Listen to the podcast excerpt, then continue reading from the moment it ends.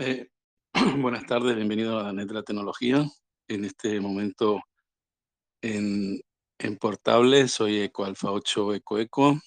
Hoy tenemos con nosotros a Tomás, Eco Alfa 1 Charlie India Unifor, eh, un radioaficionado proactivo, yo diría, y, y, muy, muy didáctico en todas sus explicaciones. Así que creo que ha sido esta ocasión un tema, un tema importante que, que tenemos que considerar y que de alguna manera nos va a ayudar a recordar nuestra historia, ¿no? Eh, tener todos los documentos de una manera fácil y accesible y, perdurable, ¿no? Eh, indeleble para que quede constancia eh, por mucho tiempo, ¿no? Que es a través de la digitalización. Le damos la cordial bienvenida a nuestro colega y amigo Tomás, Eco Alfa 1 Charlie India Unifor de Pontevedra, que nos va a un poco comentar cómo, cómo, está, eh, cómo nació esta idea de digitalizar todos los documentos. Él ha sido eh, un andalit, un, radioaficionado que siempre ha estado a la vanguardia en los temas de, preservar nuestra historia, de recordar eh, los primeros, primeros radioaficionados y todo eso. Y, y en este caso creo que es el colofón de, todas esas biografías, historias, el conservarlas, ¿no? A través de la digitalización. Muy buenas tardes, eh, Tomás. Adelante. ¿Qué tal? Buenas tardes, José. ¿Se me escucha bien? Hola.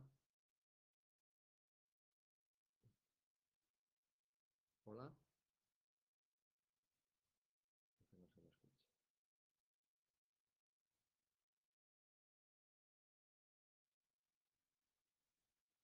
¿Se me escucha?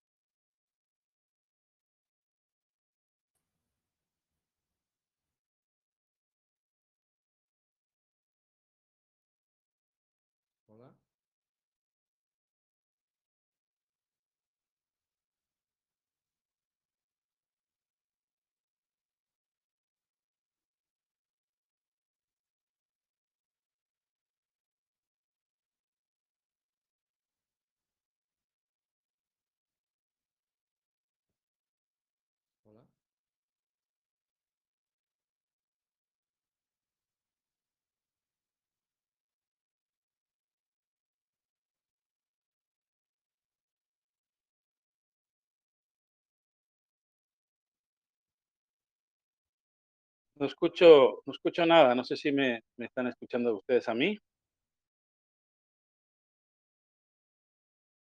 A ver si se me escucha. Hola. Ahora, ahora sí, adelante. ¿Se, se me escucha? Sí, sí, adelante, Tomás.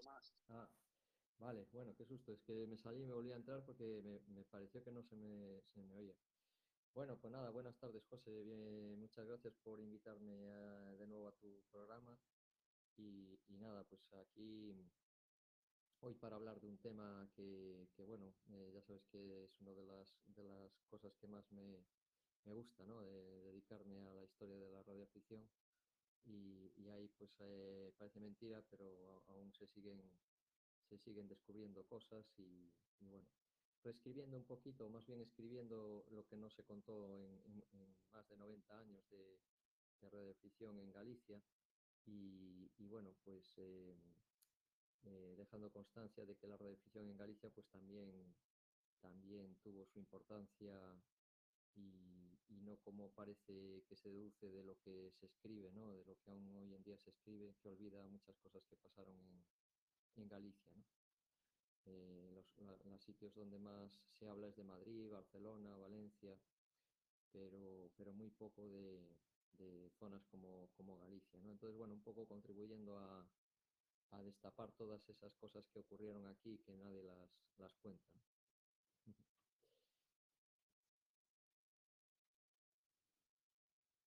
Adelante, José.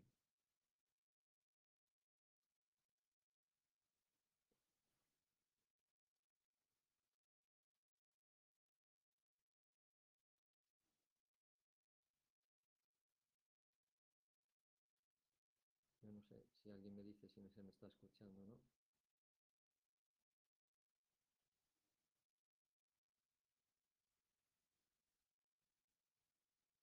Yo no escucho nada, ¿eh?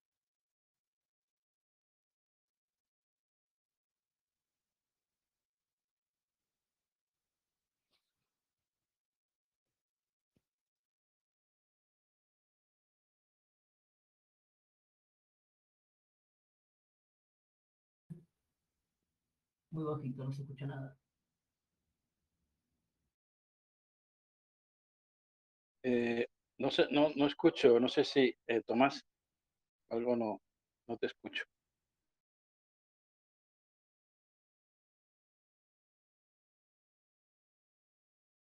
No sé si alguien me, me está escuchando.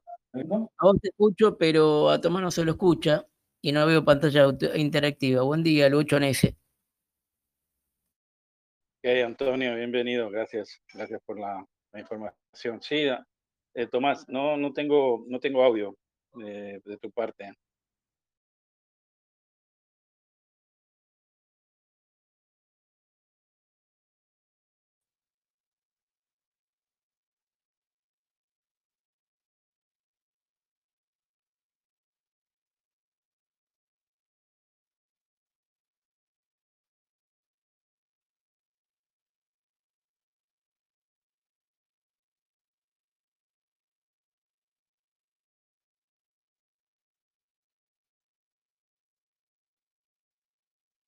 Bueno, vamos a ver, Tomás. Eh, a uno, Charlie India Unifor, eh, si me, escuchas.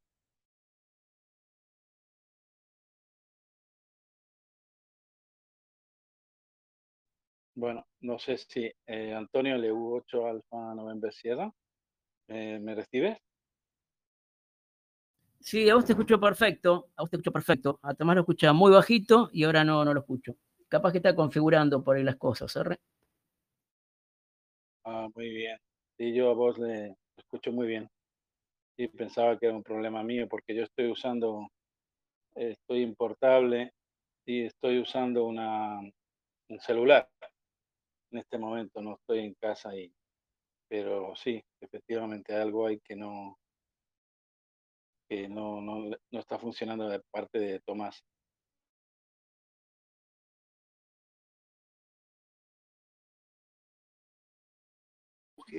Buenas tardes, eh, José, José Manuel y Antonio. A Tomás lo he escuchado muy bajito, muy bajito. ¿eh? Eh, y hubo un momento en que ya no lo entendía, pero muy bajito, muy bajito. Buenas tardes a todo el mundo, gracias. Hola, Manuel, saludos. Estoy por acá en Albacete, disfrutando aquí la feria, la feria, las fiestas patronales. Sí, vamos a ver, no sé, yo lo escuché al principio bajito, efectivamente, pero luego lo, lo escuché bien. Lo escuché, lo volví a perder y ahora no, no sé, tiene algún problema ahí, algún inconveniente que no, no sé, con el micrófono o con el altavoz, no sé, con ambas cosas. Vamos a ver, Tomás, adelante, si nos escuchas. a uno, Charlie de Unifor, la ANET de la tecnología, Eco Alfa 8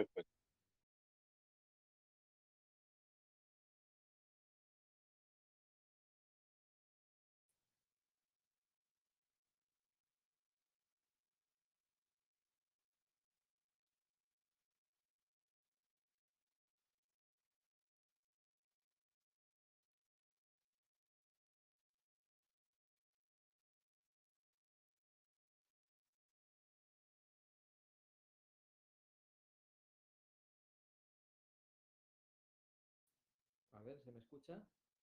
No sé, vamos a ver. Hola. Eh, Tomás, si sigues ahí, si nos escuchas.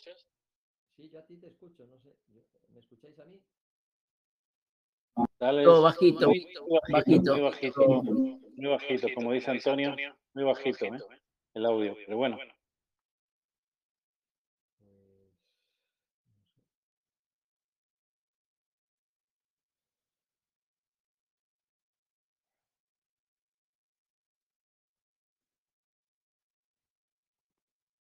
bueno.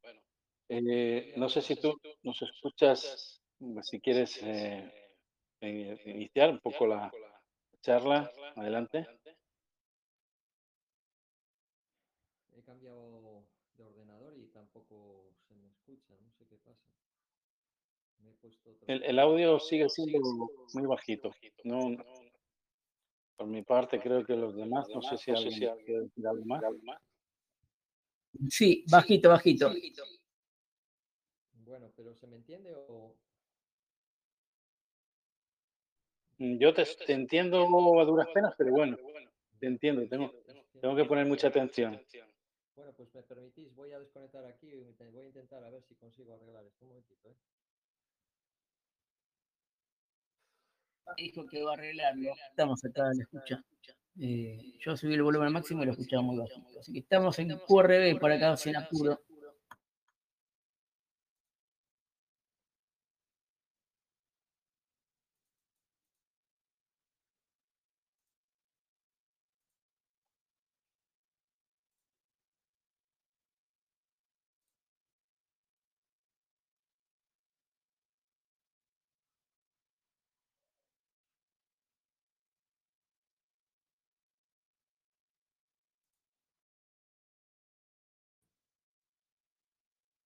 Sí, vamos a ver, eh, Tomás, Eco Alfa 1, Charlie India Unifor.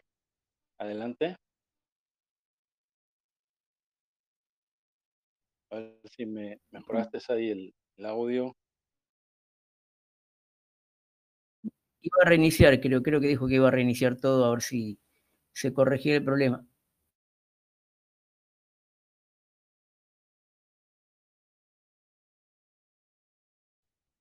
Bueno, decirles que estamos aquí en, en la, ciudad de Albacete, en Portable 5, y bueno, recordarles que la próxima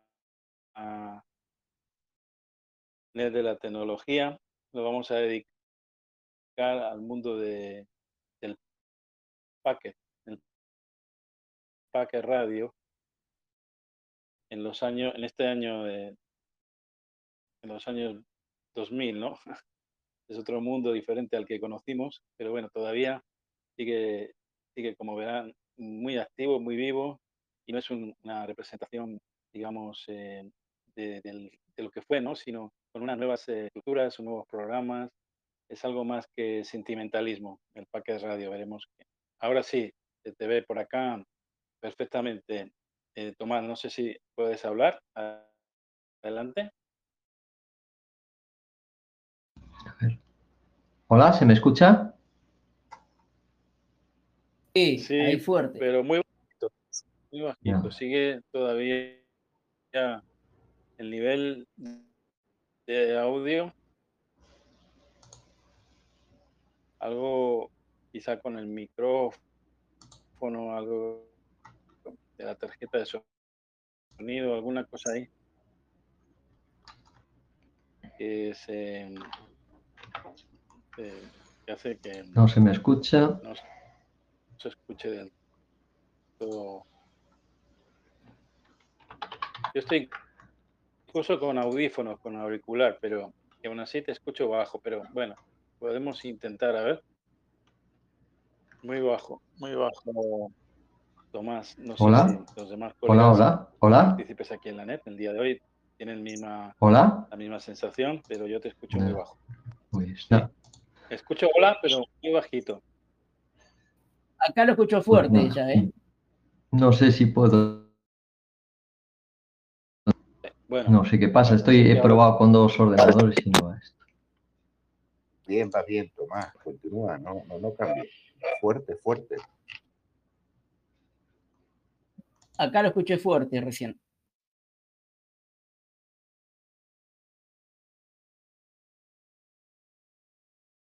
Tomás, si me recibe de la última emisión que ha dado, ha sido fuerte. Estaba muy bien, muy bien, muy bien. ¿Es ok, Tomás?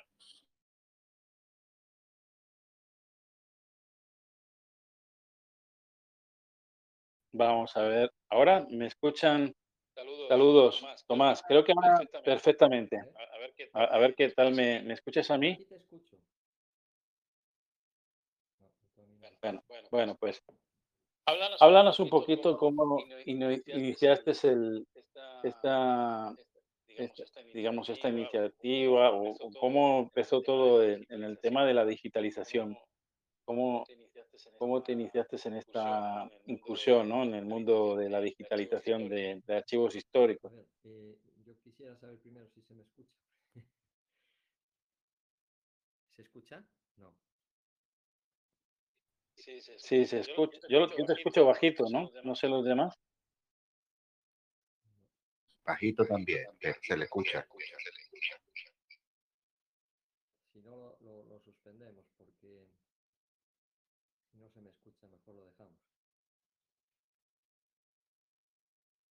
Vale, yo creo que yo creo que sí, eh, Tomás, porque no, no sé, va a ser un poquito complicado ahí si, si no sabemos resolver la, el problema, eh, poder eh, poder llevar esto a, buen término.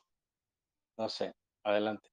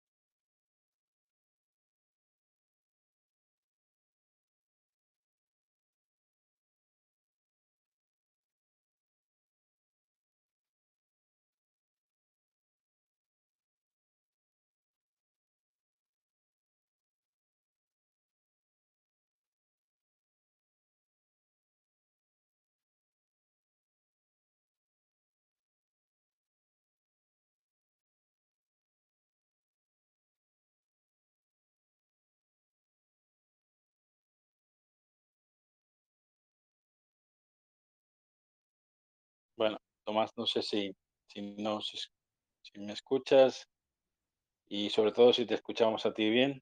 Si no, pues lo, lo, deja, lo posponemos para otro momento, no sé. A ver, porque si no, no tenemos idea. No sé si quieres salir ahí desde el celular, desde el móvil. A ver qué tal. Yo estoy usando el móvil en este momento.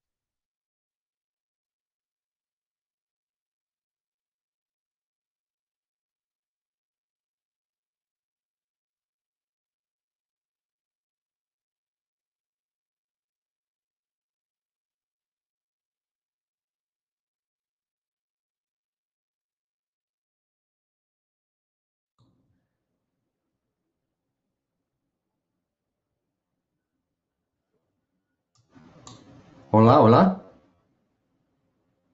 Ahora sí, ahora, es otra cosa, ahora es otra cosa. Raro. Pues aquí a mí el micro me sale que está bien y que eh, se mueve. Vamos, está. Algo pasa aquí. Pues algo, algo tienes ahí. Hola, hola. hola, hola. Está, está bien, Tomás. Se te escucha, adelante.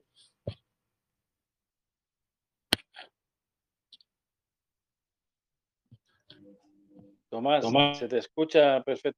¿eh? A ver, ¿me escucháis ahora? ¿Sí? ¿Hola? Ahora sí, ahora sí. ¿Ahora sí?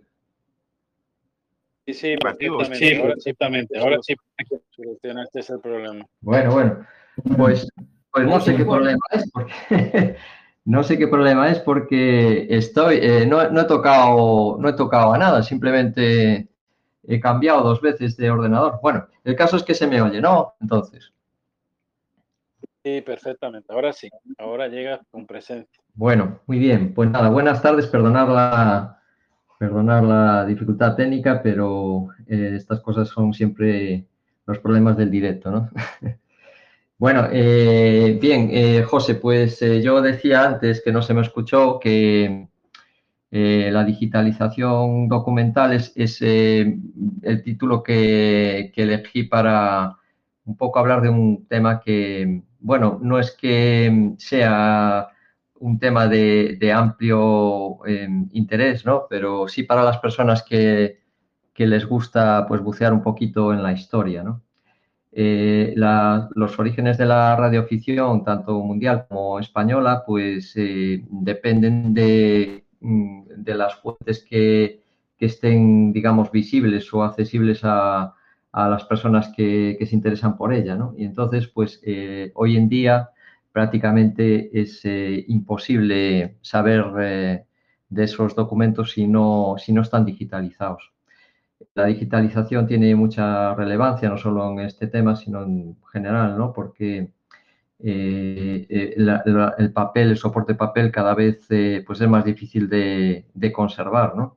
Hay documentos muy importantes que están en cámaras con unas temperaturas fijas y tienen un coste de, de mantenimiento alto. ¿no? la idea es digitalizar la digitalización también abrió la puerta a muchas personas que investigan el pasado, ¿no? Pues hay muchas personas que quieren saber de sus familiares, de o qué cosas ocurrieron en determinados sitios y no se conforman, no se conforman con un relato, ¿no? Un relato más o menos interesado, un, relato más o menos resumido, un relato que cuenta las cosas siempre desde el punto de vista de eh, lo que uno pudo consultar cuando lo escribió, ¿no? Y digo esto porque, por ejemplo, eh, decía, quería decir al principio que la radioficción gallega, por ejemplo, pues eh, fue, digo la, radioficción gallega porque es una de las que se sintió más, más, más resintió de, de, este olvido, ¿no? aún hoy en día, pues, de la historia de la radioficción, en Galicia, por ejemplo, pues se habla muy poco, ¿no? Y entonces, bueno, yo he intentado ir recuperando todo eso. Para recuperar eso, pues hacen falta documentos que cada vez existen menos ejemplares en, papel y tampoco son eh, documentos que, se estén digitalizando, porque las prioridades de las bibliotecas nacionales, por ejemplo, la Biblioteca Nacional de España, pues eh, tiene digitalizada una parte muy importante eh, de, de la hemeroteca, también el Galiciana, que es la, hemeroteca de la prensa gallega. Y gracias a estas cosas, pues uno puede también desde casa, a cualquier hora del día, acceder a este tipo de, informaciones, ¿no? Puede buscar, consultar cosas eh, que de otra forma sería impensable. Hoy en día, eh, para acceder a determinadas bibliotecas o archivos hay que tener carnet de investigador y hoy en día, pues cualquiera desde casa eh, con un ordenador conectado a Internet puede, puede acceder a estas hemerotecas antiguas. Bueno, esto lo digo porque, por ejemplo, en, concreto en el tema de la radioafición, todas estas revistas, boletines que había de los primeros años en España a partir de la legalización del año 1924, eh, mm, pues digamos que es cuando se empezaron a, constituir asociaciones y grupos de radioaficionados que pues generaron literatura, ¿no? Pues esta, esta documentación eh, se ha ido perdiendo, se ha ido perdiendo al fallecer pues aquellos primeros radioaficionados que, conservaran, que conservaban aquellos ejemplares de revistas como la, la EAR, que era el boletín de españoles aficionados a la radioemisión, o, o, la, o la antigua URE, ¿no? la Unión de Radioemisores Españoles, o FAR, la Federación de Agrupaciones de Radio, en fin, hay muchas, muchos boletines que los que los que pueda haber por ahí están en colecciones privadas, en archivos privados que no, que no los comparten. Es una pena, pero, pero es así. Entonces, eh, teniendo en cuenta de que uno no puede acceder a determinados boletines que sabe que existen, pero que no hay, que no hay ejemplares, pues eh, es, es muy, muy difícil poder, poder llegar a saber eh, cosas. Entonces, bueno, pues eh, yo y un grupo más de personas interesadas en, estas cosas, pues eh, un día pues empezamos a trabajar en este tema de, digitalización. Yo, desde luego, todo lo que, lo que va cayendo en mis manos lo digitalizo. Y no solo hablo de revistas, sino también pues de QSLs, cartas, fotografías, algunas, eh, algunas, eh, algunos escritos que sin ser pues boletines, pero tienen anotaciones sobre qué pasó en aquellos tiempos, ¿no? Todo eso, pues yo lo que hago es eh, digitalizarlo y compartirlo, compartirlo de forma totalmente desinteresada y habiendo pagado a veces sumas desorbitadas, que este es otro problema, ¿no? Por ejemplo, ejemplares de la revista Radio Sport, que fue una de las primeras revistas algunos incluso pues eh, ella misma afirmaba en sus, en sus páginas que era la revista, la primera revista de radio que se había editado en España, bueno, sin entrar en esa, en esa discusión si fue la primera o no, eh, sí fue de las más antiguas y de la que se, se, ocupó bastante de la radioficción. Ahí Emilio Cañete, que era su director, pues eh, escribió mucho en las páginas de esa revista. Entonces, bueno, eh, comprar ejemplares de, si los encuentras, de Radio Sport es muy complicado. Yo, yo puedo actualmente decir que tengo la colección completa em, salvando, eh, me parece que son de, julio, del mes de julio a diciembre de, 1923, o sea que prácticamente la tengo, la tengo completa. La idea mía, pues algún día, eh, cuando pueda tener tiempo disponible y recursos, pues es digitalizarla y compartirla, ¿no? Digitalizarla y compartirla, las dos cosas, porque lo importante es que se transmita, que todo el mundo pueda verlo y disfrutar de eso.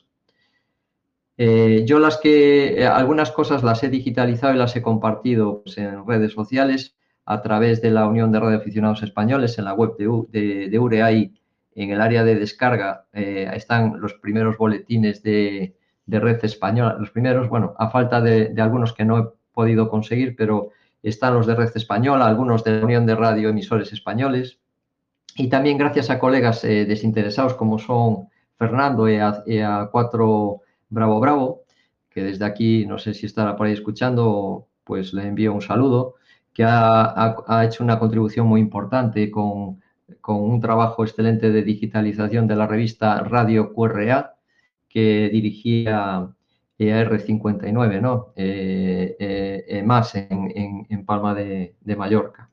Bueno, esa revista pues es un boletín muy interesante también, que, gracias a él pues, pues vamos a poder disfrutar todos, ¿no?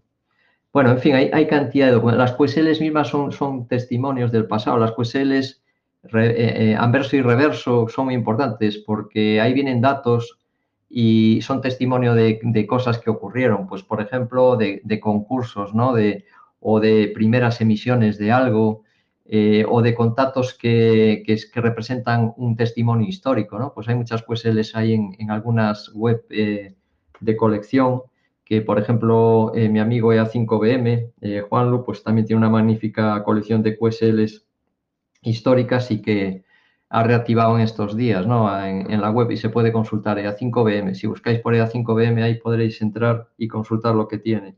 Bueno, tiene más cosas que QSLs y ahora pues eh, está haciendo un proceso de actualización y modernización de su web en el que se pueden consultar cosas muy, muy interesantes, ¿no? Colaboramos también, pues, en, eh, bueno, a la medida que lo, que podemos unos con otros, intercambiamos cosas.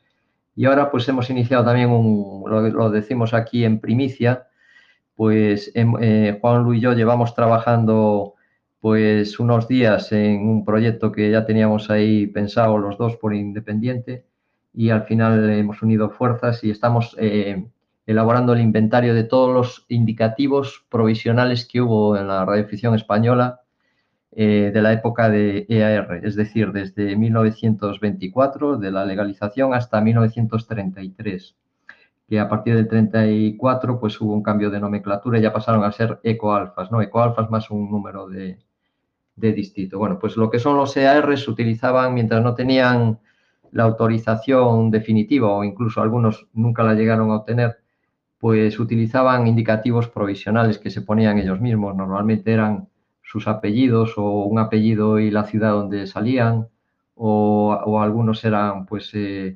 eh, conmemorando alguna cosa, ¿no? Y estos indicativos provisionales, pues, eh, mm, claro, eran los que utilizaban para emisión. A veces es difícil identificar quiénes los, usaban porque incluso hay muchos que se repitieron, ¿no?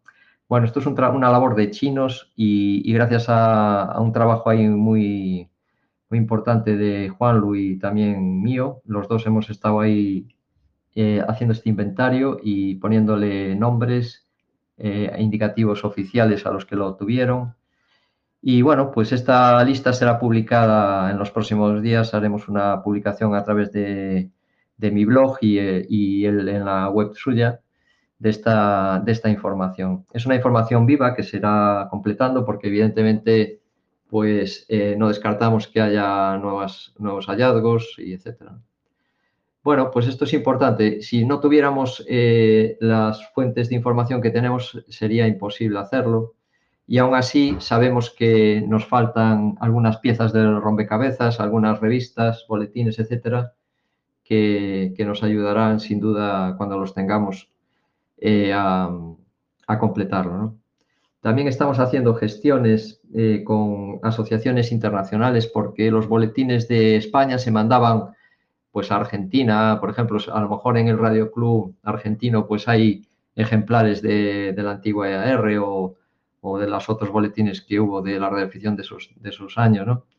Eh, en la ARRL, en la, en la REF, en Francia, en fin, en Italia, pues eh, estamos haciendo gestiones a nivel también, a ver si, si, si dan un resultado positivo y se conservan y podemos intentar conseguir una copia digital de, esto. ¿no? Esto sería muy importante conseguirlo para nosotros y también para, para compartirlo. ¿no?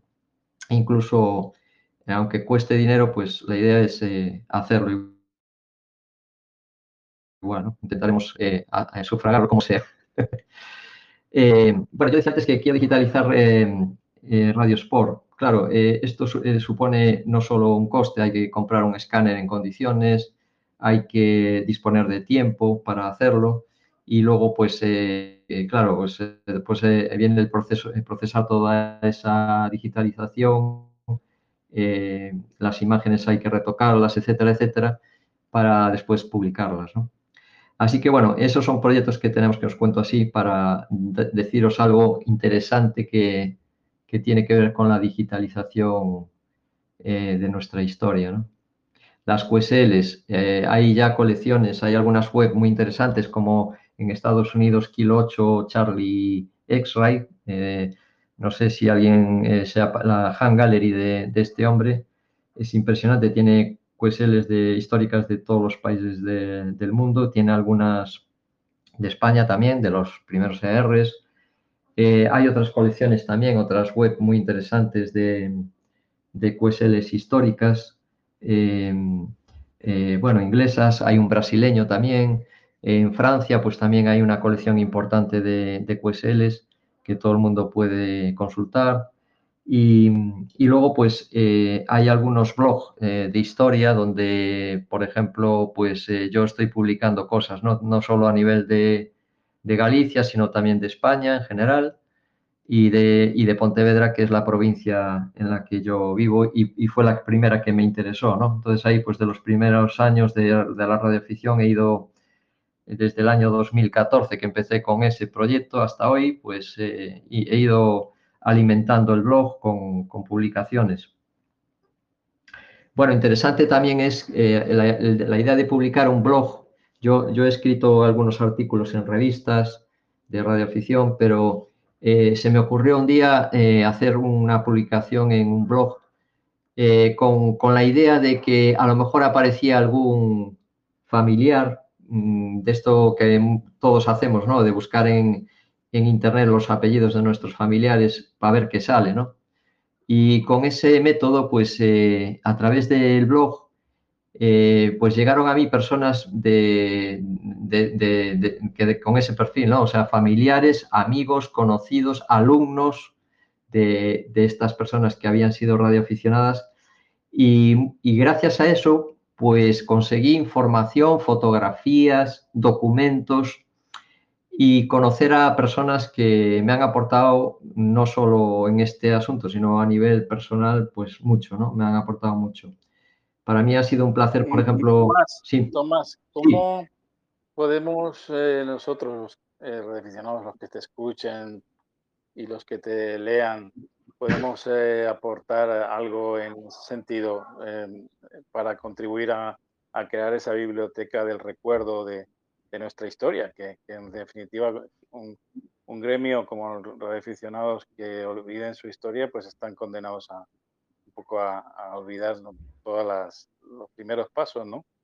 De por qué, por qué estamos ahora a esta altura, ¿no? Sí, bueno, buena pregunta, muy oportuna. Vamos a ver, eh, yo te diría que pueda, eh, todo el mundo puede contribuir. Eh, es importante, lo que sí es importante es contribuir a personas o asociaciones que a su vez compartan con los demás, porque de nada vale que mm, donemos o consigamos o enviemos documentos a, archivos privados o coleccionistas privados que no comparten o que no van a, a, dar a la luz con esos documentos.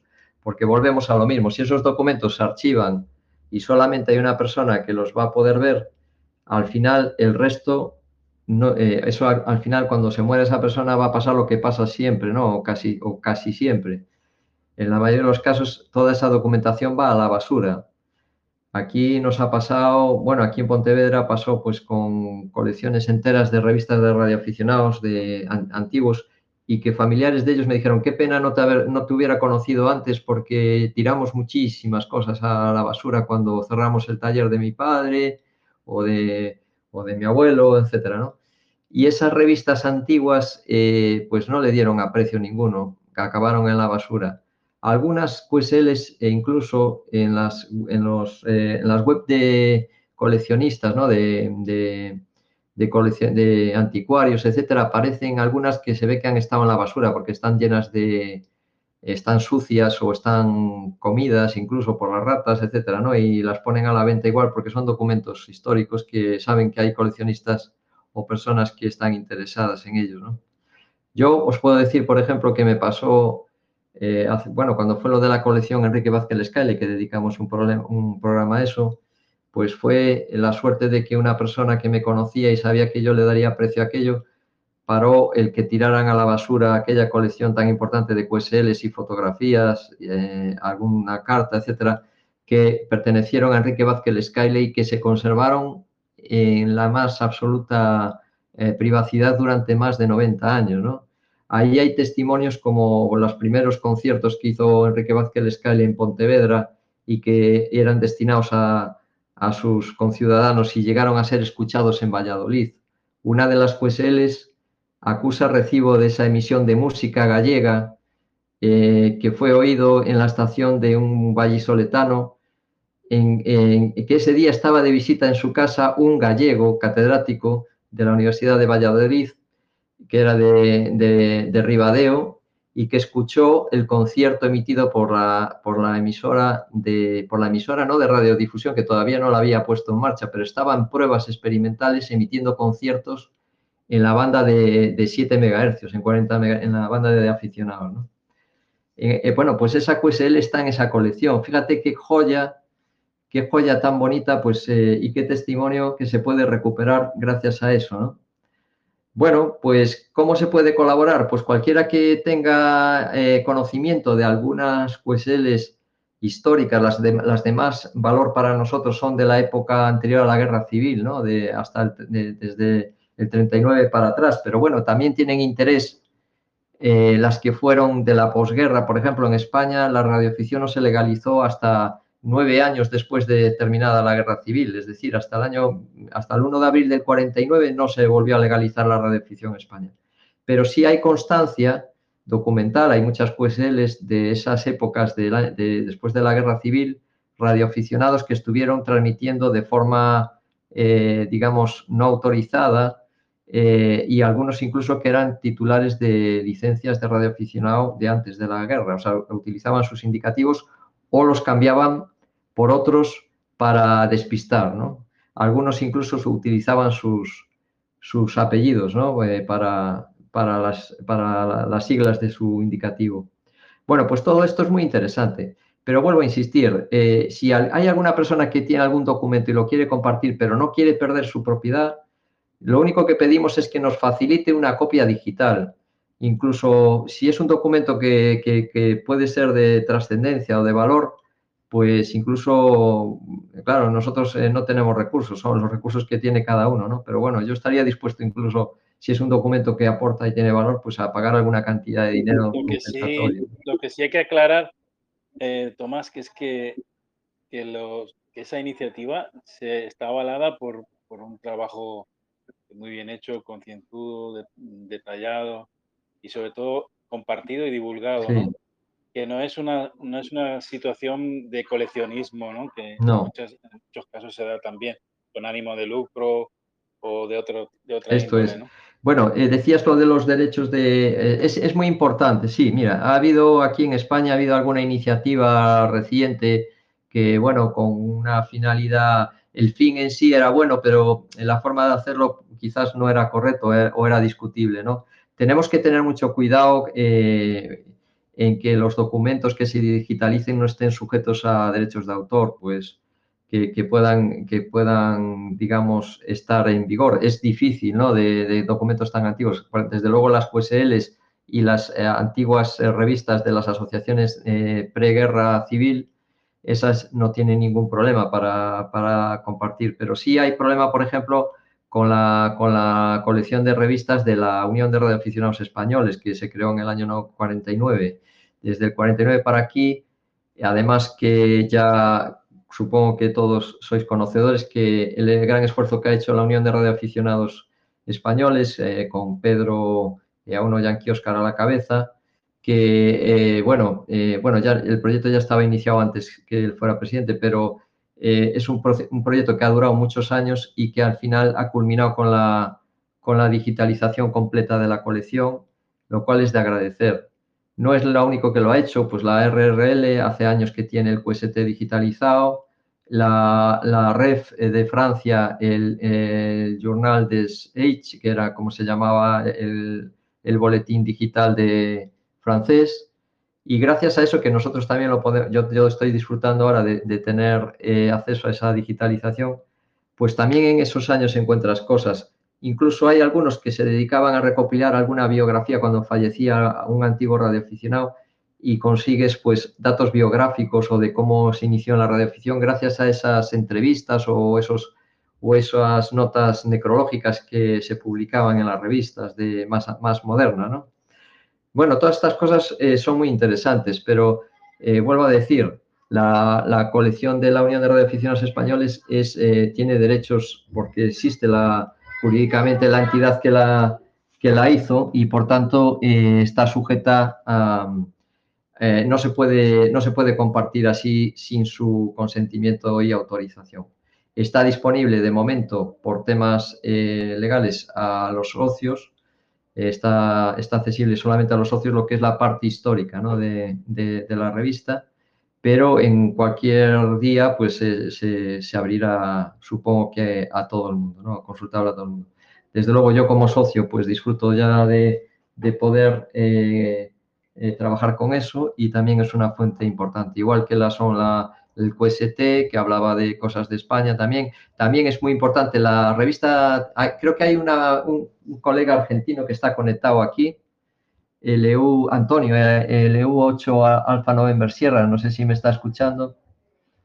Pues si es así, le envío un saludo y decir que el Radio Club Argentino, el Radio Club Argentino que publicaba la revista telegráfica en la que España pues también ocupa algunas, algunos artículos y páginas de, ella, eh, tienen, en el Radio Club Argentino tienen toda la colección de, de, la revista desde el inicio. Sería muy interesante, que sé que hay una parte que está digitalizada y había muy, personas interesadas de Radio Club en, en, finalizar ese proyecto. Yo no sé si cómo está, pero el día que pues podamos también disfrutar de la de radio de, de esta revista de, de, la revista telegráfica y otra revista la radio revista era otra revista argentina también de esa época que contiene cosas muy interesantes para la radioficción mundial y para la, la de habla hispana, sobre, desde luego, pero también para la radioficción mundial. ¿no?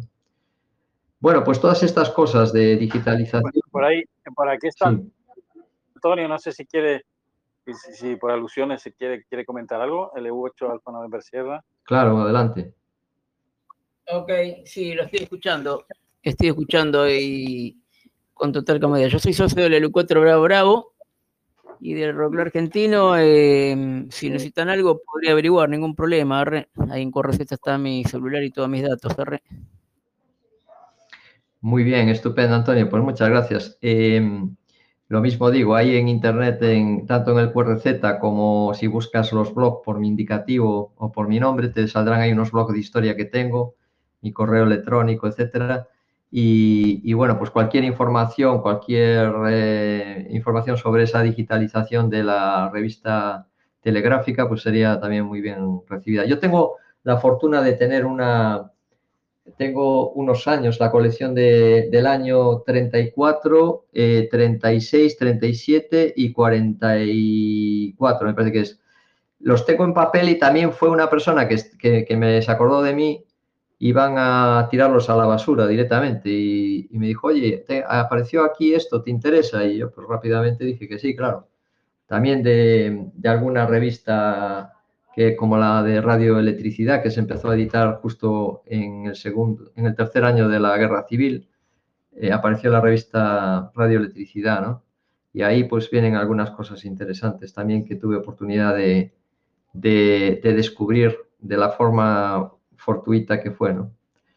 Bueno, quiero decir que mm, detrás de todos esos documentos que acabarán desapareciendo en papel, la única salvación posible es compartir, o sea, digitalizar para compartir. Y vuelvo a insistir en el término compartir, porque aquí no se trata de mm, quedarse uno con nada, sino de mm, hacer lo posible para que eso llegue a, a todo el mundo, ¿no? Yo me acuerdo siempre, y lo pongo de ejemplo, a los, a los monjes copistas de la Edad Media, que gracias a ellos, a esa labor que hicieron, se pudieron hoy, bueno, se pueden hoy conocer obras clásicas, ¿no? A los, eh, a los primeros eh, filósofos o, toda la historia de, que pasó anterior a, pues a lo que fue la Edad Media. ¿no? La Santa Inquisición destruyó, mandó quemar muchos libros, pero a pesar de todo eso, eh, pudieron salvarse muchas obras gracias a los monjes copistas de los monasterios de la Edad Media. ¿no? Y a nivel europeo y bueno, pues eh, fue, fue la salvación de muchas obras que hoy no hubieran llegado a conocerse. ¿no? ¿Cuántas habrán perdido también por medias? La quema de libros, pues no solo es de la época salvaje de la Edad Media, también en, la época de Hitler, por ejemplo, pues Hitler mandó quemar muchos libros. En fin, ¿no? Es cierto, Tomás, que creo que es, esa es una, eh, los, los, incunables, los libros, todo, toda la... Te he dejado de escuchar. Eh, de papel, que antes fue lítica, la anterior y, y, y, de, otros, de otros medios. Ahora, ahora ya tenemos los medios digitalizados, digitalizado, ¿no? Quizás eso es, una, es importante. Vamos a dejar ahí un espacio por si quieren intervenir algún colega con alguna cuestión o simplemente reportarse. Eh, con tu permiso, Tomás. Sí, sí, adelante. Vale, pues adelante, no sé si alguien quiere. Los micrófonos están abiertos para todo en este día de hoy. Eh, yo me he dado muy buenas tardes, eh, José Manuel. Tomás, eh, sí, me había dado cuenta de que los eh, estaban abiertos. Eh, Tomás, yo darte las gracias por la labor que haces, de verdad. ya en, en, un anterior programa pues, te lo dije por lo tan importante que hace. Una pregunta, ¿tú qué sugerirías eh, que se hagan con las QSL. Sé que ahora las QSL de, de las personas, de los actuales radioaficionados o posibles documentos que tengan importantes, mmm, una vez que ya no estén en este mundo, ¿qué sugiere que, que se le puede hacer? Que se le entregue al Radio Club más cercano, que lo depositen en el archivo municipal de cada, de cada localidad si existiera, ¿eh? ¿Qué, idea, qué idea tendría, tendría vos para, ese tema? Y bueno, ante todo, dar las gracias por anticipado y los siete tres más cordiales eh, a, todos los que están escuchando el programa. Gracias, Tomás. Muy bien, Manuel. Pues eh, muchas gracias por tu pregunta. Muy interesante lo que estás diciendo. Eh, bueno, yo te diré que desde que empecé con el tema este de la historia, pues eh, me han ofrecido muchas cosas, ¿no? La pena es que, claro, pues yo tampoco tengo espacio físico para almacenar y, bueno, pues he tenido algún problemilla de, eso, ¿no? De espacio. Pero sí es cierto que, aunque la, eh, eh, debemos de conservarlo, lo ideal sería poder digitalizar todas esas cosas, ¿no? Las QSLs, por ejemplo, pues es interesante. Mira, la QSL es un documento que nació como reporte, ¿no? Eh, nació como reporte a las, a las emisoras de radiodifusión eh, enviando un acuse de que se había escuchado en tal sitio, ¿no? Y, esto, pues después la radioficción lo, lo, asumió como propio, ¿no? Y es una costumbre muy bonita, histórica, el, tema de las QSLs. Hoy en día, con los sistemas de, de, confirmación digital, pues eh, están desapareciendo, ¿no? Y la verdad que eh, llegó un momento que ya el número de radioaficionados que había era tan grande que era muy difícil de, gestionar todo ese tráfico de QSLs, ¿no? Fijaros en España, por ejemplo, todo el follón que hubo con esos, en esos años que empezaron a surgir radioaficionados por todos lados con indicativos provisionales que no estaban autorizados, quebradero de cabeza para las autoridades porque eran, bueno, se llamaban provisionales, era un eufemismo para las emisoras clandestinas o, o que estaban que no tenían autorización para transmitir cuando había un reglamento que regulaba cómo, cómo eh, que no podías transmitir hasta que tuvieras tu licencia de estación de radio aficionado ¿no? y la inspección correspondiente. Bueno, el caso es que todos estos provisionales se llegaron a, eh, llegaron a causar muchos problemas, entre ellos pues de tráfico de QSLs precisamente, porque con aquellos indicativos aunque las asociaciones tomaban nota en algunos registros, ¿no? Para, precisamente para facilitar ese tráfico. Oye, viene una, una QSL para EARLL, por ejemplo. Oye, ¿quién es EARLL? Pues, ah, pues el fulanito que vive en Barcelona, vale. Pues venga, para allá le va para, para la delegación de Barcelona. Y ya ellos que se encarguen de hacerse la llegada y tal. Bueno, cosas de estas pasaban. La QSL eh, las, hay históricas, la verdad que las que más valor e interés tienen son las que son eh, anteriores a la guerra civil e incluso yo te diría aquellas que van del periodo eh, del 39, del fin de la guerra civil, hasta la legalización del 49. Esas tienen muchísimo interés histórico. Primero, porque, como te digo, después de la guerra civil, algunos radioaficionados siguieron transmitiendo y hay testimonios hay EQSLs por ahí que circulan de los años 40 de, estos radioaficionados, eh, que eran algunos que ya habían sido titulares anteriormente de indicativos antes de la guerra, pero que en ese momento no estaban autorizados porque las, licencias fueron prohibidas, o sea, las estaciones de radioaficionados quedaron eh, prohibidas con los bandos de guerra, el bando de guerra en, lo que le llaman el bando nacional de Franco, y en la República también emitió normas eh, que quedaban eh, suspendidas, ¿no? Las emisoras de quinta categoría, muchas las, las confiscaron y otras eh, estuvieron al servicio de las autoridades, ¿no? Bueno, no me voy a meter ahora en ese tema, pero quiero decirte que pues eran muchos radioaficionados que, que estuvieron transmitiendo después de la guerra, eran algunos concesionarios mm, y salían con esas letras o, o con otras inventadas para que no los para que no los identificaran. Y todo eso pues tiene mucho valor. Todas las de preguerra, los EARs, etcétera, que estarán por ahí desperdigadas por todo el mundo, porque, bueno, no todos los EAR, pero había algunos que hacían contactos con las antípodas, Nueva Zelanda, con Australia, Japón, en fin, la India, etcétera. Y hay, hay QSLs que eh, seguramente se conservan por ahí. De hecho, en algunas web de, como eBay, por ejemplo, de compra-venta, pues aparecen coleccionistas de estas QSLs que las ponen a la venta. Hay QSLs que han aparecido que son testimonios de cosas mm, muy importantes, ¿no? Como puede ser el primer QSO de España con, con Estados Unidos, ¿no? El primer QSO interatlántico español, pues ese lo hizo eh, Fernando Castaño, ¿no? ER2. Eh, pues esa QSL está en una web de estas de, que os comentaba antes y se puede ver la podemos disfrutar todos porque este señor ha decidido compartirla, ¿no? Eh, por eso digo que lo bonito, yo creo que en la vida lo bonito es compartir. Si uno, eh, antiguamente eh, la se decía que la información es poder, bueno, sigue siendo, ¿no? Pero la gente que sabía o que, o que tenía recursos y podía comprarse libros, etcétera, pues eran los que podían acceder a formarse y después tener el poder, ¿no? Y un poco, eh, pues aquí pasa algo parecido, es decir, si tú, si tú eh, tienes eh, cosas que no tiene nadie, pues evidentemente puedes saber mucho de eso, porque los demás no tienen acceso.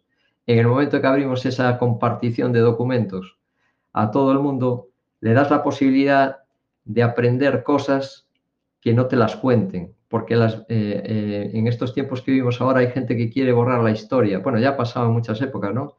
La ideología quiere contar el relato histórico eh, desde su punto de vista y eliminar el, del, el que considera su contrincante o enemigo.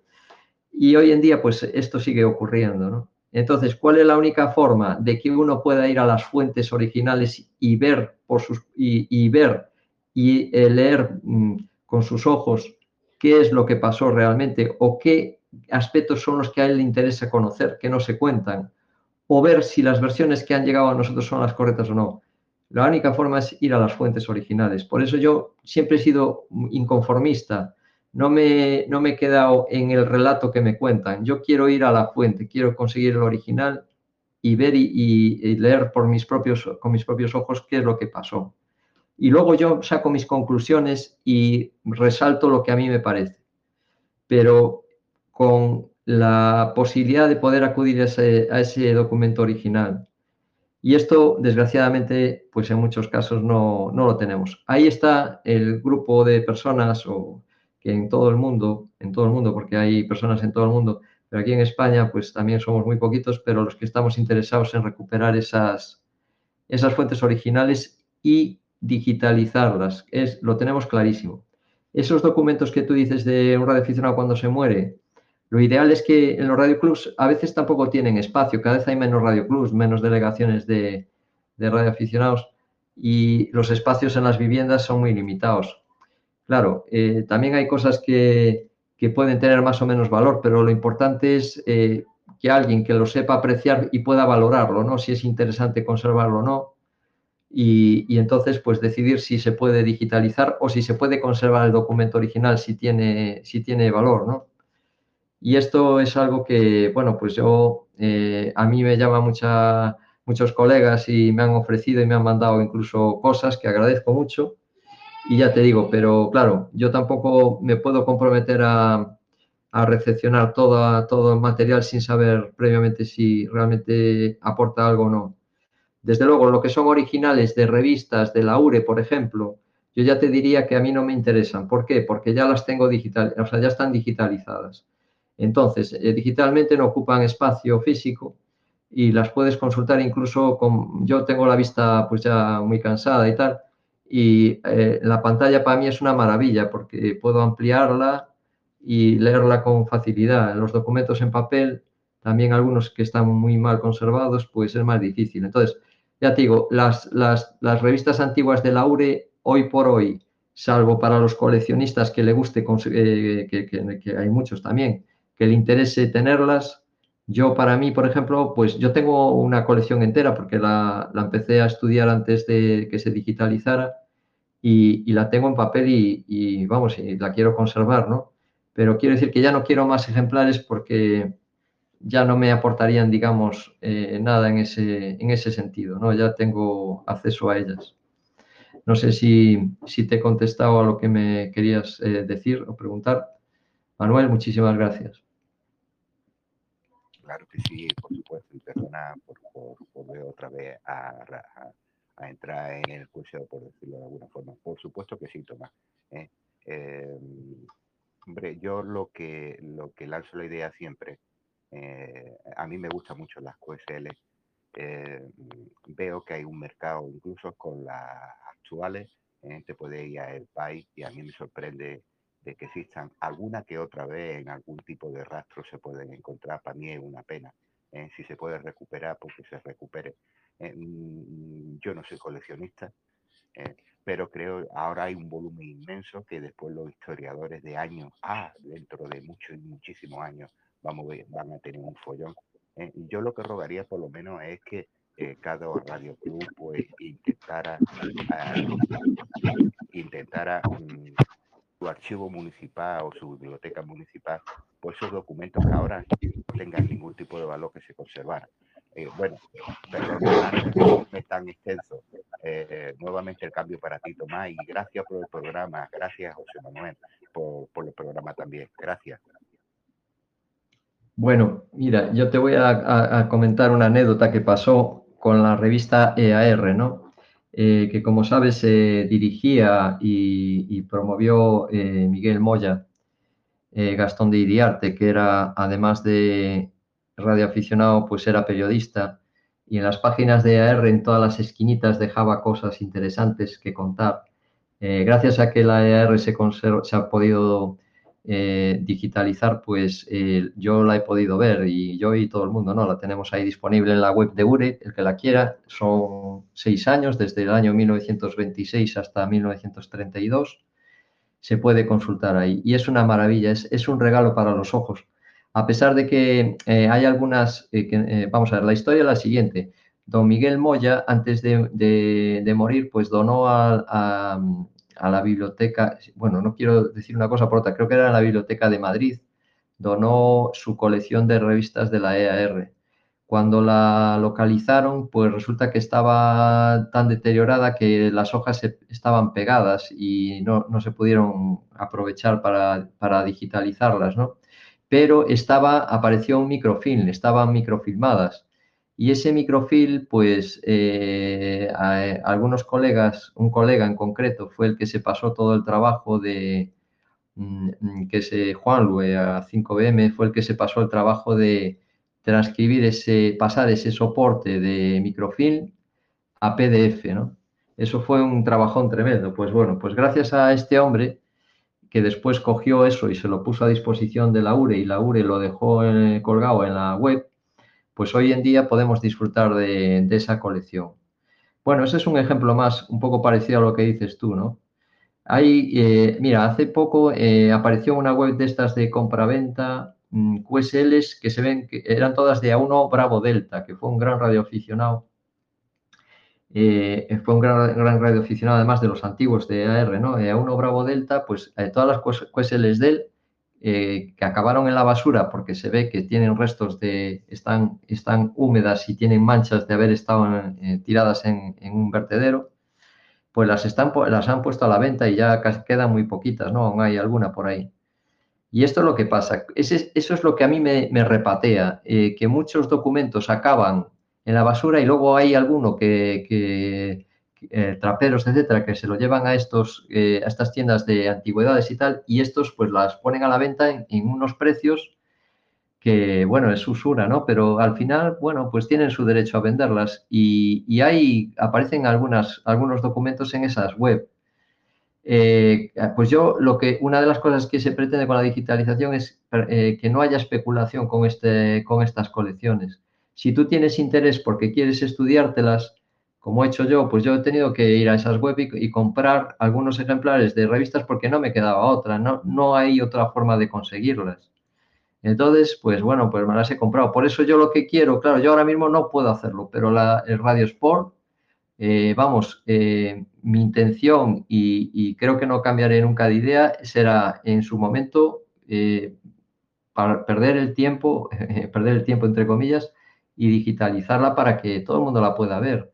Hoy en día de ejemplares de Radio Sport eh, queda muy poco. Los que hay están bastante mal conservados, muchos de ellos, vamos, y le faltan hojas o están rotas o, no se leen. Y otros se acaban en la basura porque los coleccionistas antiguos de radioaficionados pues tiran con todo, ¿no? Cuando mueren los familiares, todo lo, tiran o lo venden y así aparecen algunas cosas, a veces sorpresas por ahí de, de cosas, pero claro, a unos precios que, que son verdaderas fortunas, ¿no? Adelante, José. Bueno, no sé si alguien más quiere participar o quiere hacer un comentario o pregunta antes de dar por finalizada la net del día de hoy. Adelante.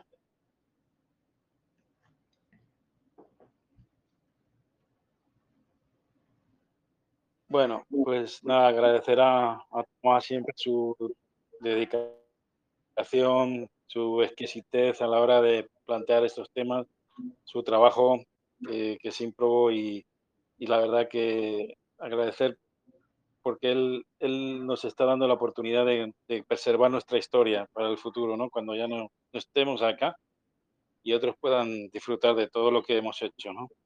Así que la digitalización es el, el presente nuestro, tenemos que ponerla en marcha y, y, hacer todo lo posible, cada uno en, en nuestra medida, de digamos, en lo personal, aportar todo lo que tengamos a, aquellos que, como Tomás y otros más, eh, que hacen, que, hacen que, se pueda conservar. Un saludo, gracias por, eh, por, esta, por este rato tan amable, tan, tan interesante y amable por tu parte a la hora de, de estar aquí, ¿no?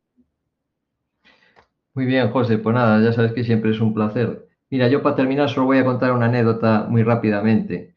Eh, yo hace mucho tiempo que, tengo una lista de personas posibles radioemisores, porque ese radioemisor, digamos que era la característica, que hubiera, que haya alguna prueba de que llegaron a emitir, ¿no? Algunos candidatos a que eran radioemisores. Y hace poquito, pues en la colección de Juanlu, precisamente, él conservaba en soporte digital, a su vez, una colección de QSLs que eh, procedían de, una web alemana, ¿no? Que se cerró. Entre esas QSLs estaba la de ERFP, Felipe Paz. Felipe Paz, que era pues músico, un músico gallego, y que pues se inició a la emisión. Y la prueba documental de que esto fue así, pues eh, yo la he obtenido, fijaros, a que alguien eh, digitalizó ese, esa QSL y pudo llegar a mis manos en formato digital. O sea que fijaros qué cosas son piececitas pequeñitas de un rompecabezas, pero qué bonito cuando uno descubre algo así. Es como, no sé, como si le hubiera tocado la lotería, es un regalo. Bueno, pues nada más, con esto termino. Muchísimas gracias por vuestra atención. Espero que eh, haya sido interesante y, bueno, pues hasta la próxima.